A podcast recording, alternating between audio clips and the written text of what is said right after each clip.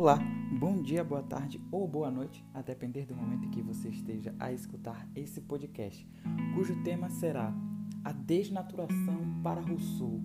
O que de fato significa isso?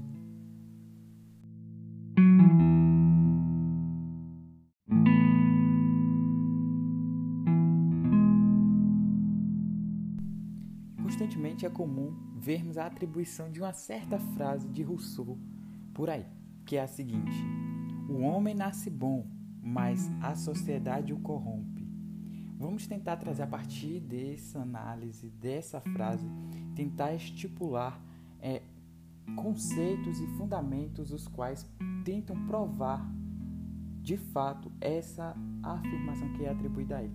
Primeiramente, antes de tudo, eu quero dizer que a sociedade a qual ele estava tratando era uma sociedade da França absolutista, né? aquela França que estava prestes a, formar ali uma revolução francesa e posteriormente a gente ia ter é, revoluções iluministas, etc. Né? E tem muito aí a base do Rousseau, inclusive. Mas beleza, como a gente vai provar essa ideia? Que, que desnaturação tem a ver com essa ideia de que o homem nasce bom, mas a sociedade o corrompe? Existe algum tipo de mecanismo? O que é que está existindo aí dentro dessa lógica que vai fazer com que né, o homem saia de um estado X e alcance um estado Y? E por que, que isso acontece quase sempre e como a gente deve é, evitar as, os impactos negativos disso daí, segundo Rousseau? Então a gente vai precisar recorrer à obra Emílio ou da Educação. Eu vou logo afirmar aqui para vocês que eu não li essa obra, beleza? Eu apenas vi alguns artigos, li uns dois ou três artigos das partes que me interessavam e a partir da leitura desses artigos eu cheguei a uma conclusão sobre o que seria essa desnaturação. Ainda além disso, vi algumas aulas por aí e vamos lá, né? É, Inicialmente eu vou trazer aqui um, um trecho do, do, do, texto, o próprio texto o Emílio da Educação, e a gente vai tentar aqui analisar depois os fundamentos disso, perfeito? Vamos lá, começa aqui. O homem natural é tudo para si mesmo. É a unidade numérica, o inteiro absoluto, que só se relaciona consigo mesmo ou com seu semelhante. O homem civil é apenas uma unidade fracionária que se liga ao denominador, cujo valor está em relação com o todo, que é o corpo social. As boas instituições sociais são as que melhor sabem desnaturar o homem, retirar-lhe de sua existência absoluta para dar-lhe uma relativa e transferir o eu para a unidade comum de sorte que cada particular não se julgue mais como tal, e se como parte de unidade, e só seja percebido como todo. O que ele quer dizer com isso aí? Ele quer dizer que o homem, ele nasce assim, naturalmente bom, bom mesmo.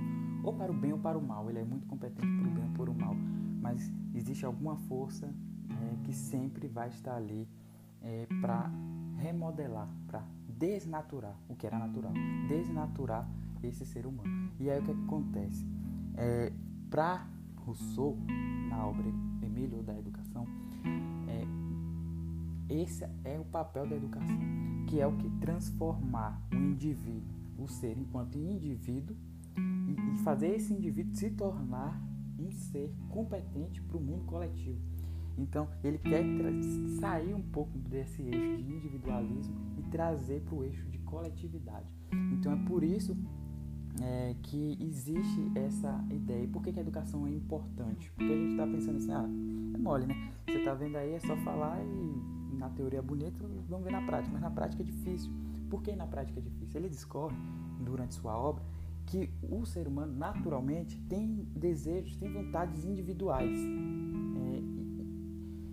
Se fosse só para ser nessa ideia dos desejos individuais das pessoas, ia ser muito complicado de você conseguir transpor o, o, as vontades individuais em desejos coletivos. Então é por isso que existe a educação para Rousseau. A educação para Rousseau tem esse papel de transformar aqueles desejos que são individuais, que são egoístas naturalmente, para desejos que sejam bons para o bem coletivo.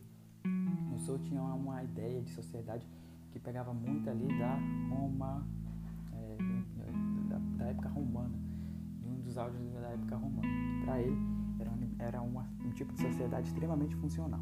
Então o que a gente pode dizer é o seguinte: o homem, ele naturalmente, naturalmente, olha só, ele tem desejos e vontades individuais. Porém, as boas instituições são capazes de desnaturar o ser enquanto indivíduo para tornar-se uma célula, tipo assim, uma célula dentro do organismo conhecido como sociedade. Então, para o bom funcionamento da sociedade é necessário a educação. Por que é necessária a educação?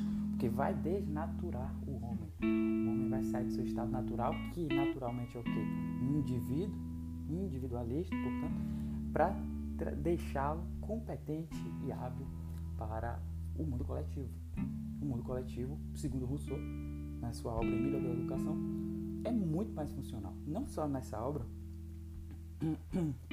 desculpa, como também na obra do contrato social, ele também vai dizer que é, uma sociedade coletiva é muito mais funcional do que uma sociedade que seja individualista. Então, é essa a base de raciocínio que Rousseau vai influenciar aí a Revolução Francesa, a, o Iluminismo, o próprio próprias ideias de Karl Marx também. Então tá aí, essa foi a grande contribuição de Rousseau para a sociedade, ao meu julgamento.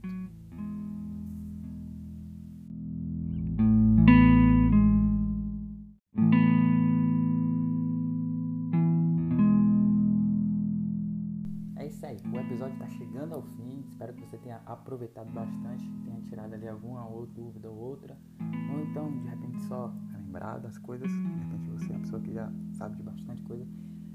E é isso. Ah, se quiser conferir mais conteúdo do Escuta o Estudo, você pode verificar aí, ficar à vontade para se debruçar e estudar mais. Beleza? Foi.